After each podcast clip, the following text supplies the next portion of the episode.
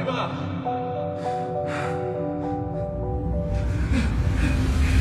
Fiver, you're having another one of your nightmares, brother. Hazel, you have to believe me. Something will come to this place.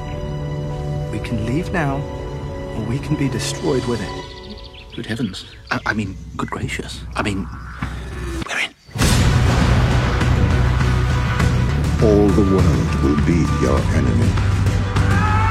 And when they catch you, they will kill you. But first, they must catch you. Everyone, run! What do you think?